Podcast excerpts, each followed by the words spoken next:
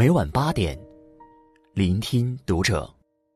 大家好，我是主播小贤，欢迎收听读者。今天跟大家分享的文章，来自作者桌子先生。董明珠直播首秀翻车，以为钱很容易赚，是很多人的幻觉。关注读者新媒体，一起成为更好的读者。又一个风云人物下海直播了。就在前天，格力的董事长董明珠亲自下场在抖音直播带货。其实，在直播带货前，董明珠已经为直播带货做了很多前期的试探性工作，比如说在网上卖口罩，比如说开网店。把大大小小格力的产品都搬到了网店里面。前期的一些试探性的工作都反馈不错，但他没有想到的是，这一次竟然在直播上翻了车。董明珠直播带货首秀翻车，成了当天的微博热搜。据统计，董明珠直播带货当晚，全网累计有四百三十一万的观看人数，但她带货的销售额。仅仅只有二十二点五三万元。要知道，格力原本每个月线下的销售可以高达一二百亿的，这个销售额还不及格力正常时期一家门店的销售量。毫无疑问，董明珠直播首秀翻车了，她自己也坦言很失败。董明珠翻车的主要原因在于网络卡顿，她在直播的时候出现了五次卡顿。而且她介绍的时候，并不是像其他主播那样坐下来说，而是走马观花似的，带着网友在格力科技馆一通转，场面显得很混乱。最重要的是，由于格力销售的策略，直播并没有出现大幅度的优惠，而网友们一个个都猴精似的，买单的人自然不多。如何评价这件事呢？我觉得。董明珠作为一个成功的企业家，能够放下面子下场带货已经很难得了，值得敬佩。但他直播带货翻车，恰恰说明了这才是正常的，这才是常态化的东西。董明珠的翻车，让我想起了之前李湘直播带货的翻车。四千多一件的貂皮大衣，直播之前，这件商品的销售量就已经是二十六。一直到他直播结束，销量仍然维持在二十六，疑似一件都没卖出去。钱根本没有我们想象中的那么好赚。也许我们看惯了李佳琦一秒钟卖掉几百万销售额的口红，看惯了薇娅一分钟卖掉了八十六万斤大米，二十分钟卖掉八百一十四套房子，年入二十亿，甚至连半路出家的罗永浩直播带货首秀。也有一点一亿的销售额，似乎觉得钱实在太容易赚了。可是真相呢？比如说李佳琦，我们经常看到李佳琦一分钟秒掉几百万的口红，以为是他一个人的功劳。可是，你并不知道，在他的背后，有一个庞大的团队，有三百人围着他转，有人负责选品。有人负责杀价，报全网最低价；有人负责订合同，还有人实时监控数据，记录销售订单，保证库存等等。说白了，李佳琦直播之前，他们已经把所有的事情都做好了。到李佳琦手里，只是最后一关，只差他临门一脚。而且李佳琦一开始就不是单打独斗。他是在二零一六年美万联合欧莱雅发起的 BA 网红化项目中孵化出来的，在之前已经深耕好几年了。在他的背后，有着这个圈子顶级的资源和平台。李佳琦能够获得巨大的成功，当然有他的功劳，但他背后的资源和平台也不容小觑。我们再说薇娅，薇娅最被人津津乐道的就是她卖火箭。四千万一台的火箭，不过数秒，上架的五台火箭全部售空。我们把它当成一个段子，与他人津津乐道的同时，有没有想过，这么多网红主播，谁都可以卖火箭吗？薇娅除了拥有李佳琦那样的团队和资源之外，还有很多东西是普通人触不可及的。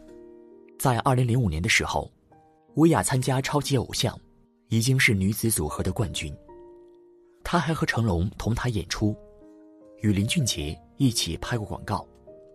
薇娅在成名之前，已经做过服装生意。最巅峰的时候，连续开了十家店，一天的营业额可以达到四十万。这是他们背后我们看不见的资源和平台。除此之外，个人的努力和拼搏也非常重要。还记得那一张在全网刷屏的照片吗？几年之前的薇娅和李佳琦，那个时候他们还没有成名，缩在一个小小的格子间里，用最简陋的设备，卖力的对着镜头直播。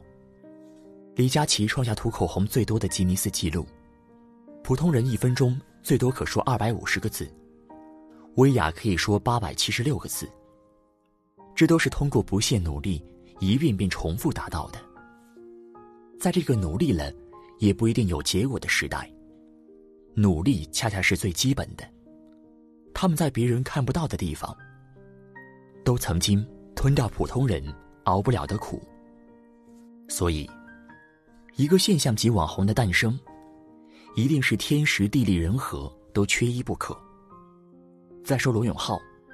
我们觉得罗永浩这个半路出家的人，直播首秀都可以卖到一点一亿，似乎觉得赚钱好像并没有那么难。可是你根本不知道人家成功的真正原因。首先不说罗永浩这个人自带流量，在之前别的行业就是顶级的大佬，只说抖音和罗永浩签约，给了他多少流量和扶持，你根本不知道，这是其一。其二。罗永浩在直播首秀之前，他的团队拍了很多短片宣传，大大的粉丝群建了无数个。我看到就是第二十一个群，一旦直播开始，把链接丢进来就可以秒杀。有了如此细致扎实的工作，再加上官方的扶持，罗永浩能够卖出一点一亿的货，真的没有我们想象中的那么惊讶。所以。无论罗永浩，还是李佳琦、薇娅，他们的成功都不是可以复制的。如果我们普通人按照他们的道路去走，可能是在一步步迈向火坑。有几个人会听你吹两句瞎话，就乖乖把钱从兜里掏出来？有几个人会看你上两个链接，就想也不想的把你的库存买空？有几个人？会不计较价格优惠，认死理的在你这儿买单。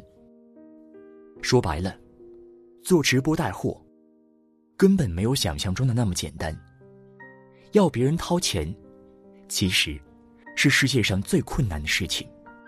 钱不好赚是不是？那就对了，钱不好赚才是人生的常态。如果你觉得钱好赚，那你是对这个世界有什么误解？薇娅、李佳琦很牛，干翻车的董明珠，才是人生的常态。我经常听到有人讨论，打游戏可以赚钱，打得不错可以当职业选手，身价几千万；打得不好也可以当一个游戏主播，大把大把赚钱。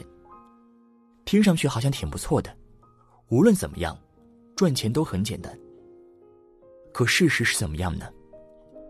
先说职业选手。我们当年大学举办过一个电竞比赛，有一个男孩拿到了冠军。可这样的人到了职业选手里面，真的只是一个渣渣。职业选手里面最差的，都要甩他十几条街。抖音上有个小哥说得好：那些职业选手的手速，普遍要求每分钟一百二十以上，可是我们普通人上一百都难。他们十几个小时只为练习一个基础操作，三天三夜不睡觉，只为练习一个基本的技能。打输了也要打，打烦了也要打，即使带着病痛还是要打，这并不简单。一个职业电竞选手黄金年龄是十八到二十二岁，天赋是他们最基本的素质。除此之外，才是努力。这一切的一切，都不是普通人能及的。我们在说当游戏主播，你怎么从平台那里拿流量？怎么才能让粉丝愿意给你打赏？怎么才能接到代练的单子？这就是很多人的通病，只看到结果，却不知道中间的路怎么走。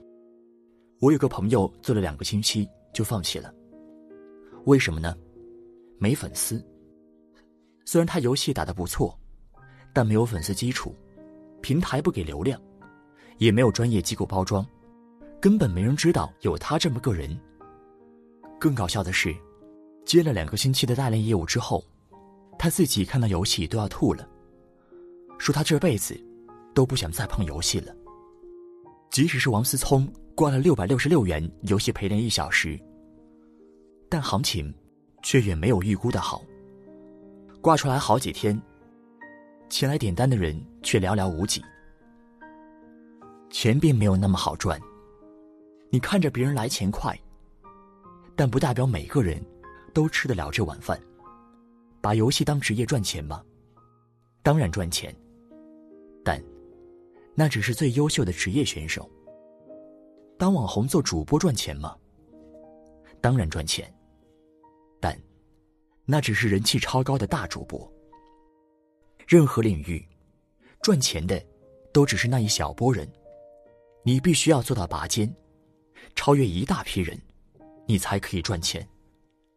不然，喜欢打游戏的人那么多，凭什么会是你？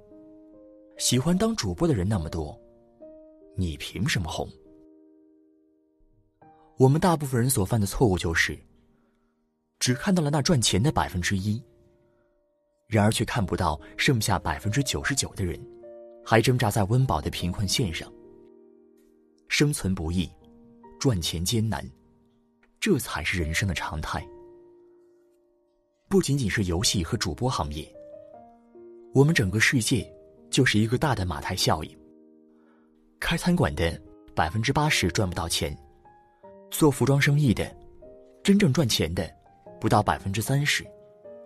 各行各业都是如此，尤其今年疫情影响，生存变得更加艰难。商业竞争就是一个丛林法则。赚钱的，就会越来越赚钱，而不赚钱的，要占绝大部分。旱的旱死，涝的涝死。所以千万不要觉得钱好赚，你必须用尽全力，占尽天时地利，才能成为那一小部分人。很喜欢这样一句话：你永远赚不到超出你认知范围之外的钱。除非靠运气，然而运气赚到的钱，之后往往又会靠着实力亏掉，这是一种必然的趋势。你所赚的每一分钱，都是你对这个世界认知的变现；你所亏的每一分钱，都是因为对这个世界认知有缺陷而造成的。我有一个表弟，为人老实本分，天性善良。他在外面打工八年，省吃俭用存下了三十万。后来他的朋友跟他说：“现在开军需店很赚钱，那些军事爱好者很喜欢买迷彩服、军用的背包、T 恤等等，需求量很大。做这个的，大部分都赚钱了。”于是他把赚来的三十万全部投了进去，没有做任何考察，没有做任何意向调查。就加盟了一家军需店，他觉得钱很好赚，别人都赚钱了，可是没有想到赔了一个底朝天。首先他自己根本不会做生意，进来的顾客他不会推销，半天说不出一句话，自然没什么成单率。其次是他选址不好，没有多少人流量，招牌也做的不好，进店的人不多。最后，也是最重要的，他加盟的那家店非常坑人，拿货价贵，样式非常老旧，顾客不喜欢，可是偏偏加盟费不菲。这其实早就注定了他的失败。现在他也不敢告诉家里人，马上就要结婚了，那笔钱是拿来结婚用的。现在急得像热锅上的蚂蚁。就在前几天，他给我发了消息，问我有没有来钱快的工作可以介绍给他。